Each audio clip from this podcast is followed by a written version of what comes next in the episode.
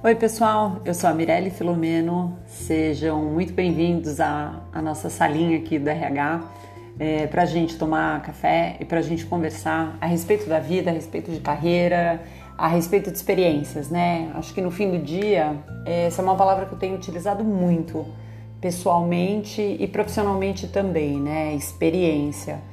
E experiência nada mais é do que a gente compartilhar o que a gente sentiu é, numa determinada situação, é, passando por uma, por uma, por alguma coisa na vida. É isso que eu adoro fazer. Eu gosto muito de compartilhar em todos os sentidos a, as coisas que acontecem comigo, porque como como profissional de RH por opção eu acho que essa conexão que a gente gera com as pessoas, ela pode despertar é, coisas maravilhosas nos outros, né? De repente a gente contribui sem nem saber com aquele clique para que a pessoa é, tome uma atitude em relação à carreira dela, tome uma atitude em relação a uma determinada situação que ela tem na vida e às vezes não tem coragem para sair disso e de repente numa conversa é, as coisas ficam mais claras, as ideias vêm e aquilo realmente muda a vida das pessoas.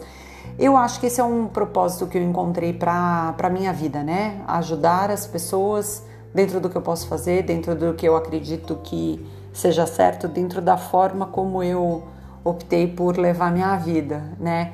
Venho dividindo com vocês, compartilhando a minha experiência com a maternidade e queria hoje conversar um pouco sobre o que pessoal e profissionalmente mudou para mim depois, da depois do, do nascimento né, do, do meu filho. Quer dizer, a gente conversou sobre o período de licença maternidade, sobre a opção do casal, né, eu e meu marido, de termos um, um filho. E aí eu fico muito tranquila em compartilhar com vocês que depois do, do nascimento do meu filho, o que pessoalmente mudou para mim, né? É, eu acho que em primeiro lugar foram as prioridades. Eu acho que como a partir do momento que, que, que, que eu me tornei mãe, ficou muito claro para mim quais eram as coisas mais importantes realmente na minha vida, né? E aí, é, claro, a prioridade é o bem-estar do meu filho. É, é meio loucura dizer isso.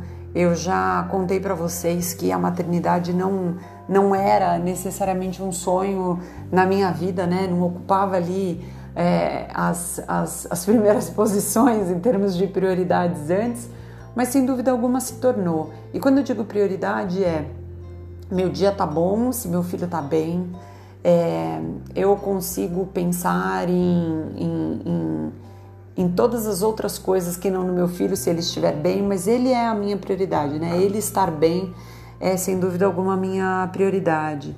Também é muito importante para mim, é, de certa forma, eu manter uma, uma vida social, né?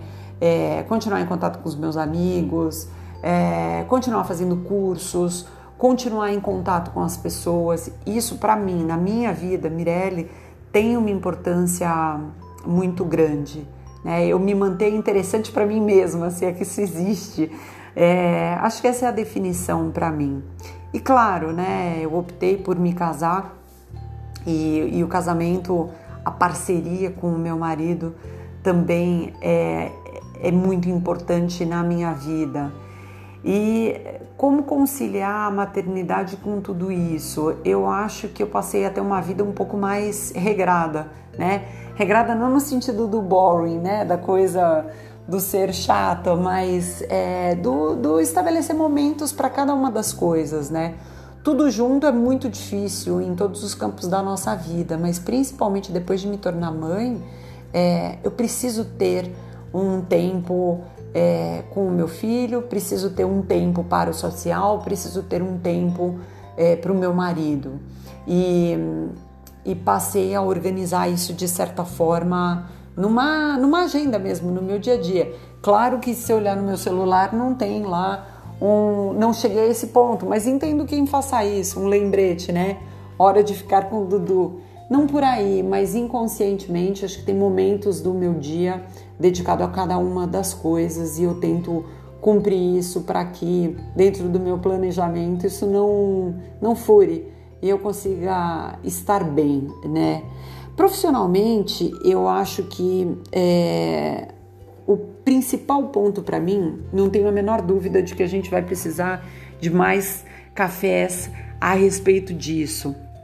Eu acho que isso merece toda uma conversa à parte, né? O lado profissional é, de, de ser mãe. É, mas eu aprendi a, a, me posicionar no ambiente de trabalho, né? A, a dizer o que está bom para mim, o que eu quero, o que é um valor para mim, o que, independentemente do trabalho que eu estou prestando, o que, já que eu sou autônoma hoje, né? O que funciona, o que não funciona, seja em termos de honorários, né? Ou um salário que eu acabo tendo, seja em termos de atividades que eu quero fazer. Eu acho que mais do que nunca o meu propósito está à frente de tudo. É, eu passei a avaliar com muito mais cautela também o que realmente vale a pena, né? Trabalhos que valham a pena. Nos trabalhos de mentoria, eu falo muito sobre isso, é, sobre é, tentar, na medida do possível e da realidade de cada um, não ter o trabalho a qualquer custo, sabe? Ah, eu faço o que eu não gosto, é, ou eu, eu tenho que acertar, aceitar certas coisas porque eu preciso de um salário. Ok, será que não dá para fazer isso? É, ganhar um salário, mas num ambiente onde tem a ver com seus valores, né? Por que sofrer tanto com isso? Então, essa avaliação do que vale a pena, para mim, tem um peso também muito grande hoje. E claro, né, o aspecto financeiro. Eu optei por não ter toda a disponibilidade de tempo do mundo para o trabalho, porque é, minha vida hoje tem outras prioridades.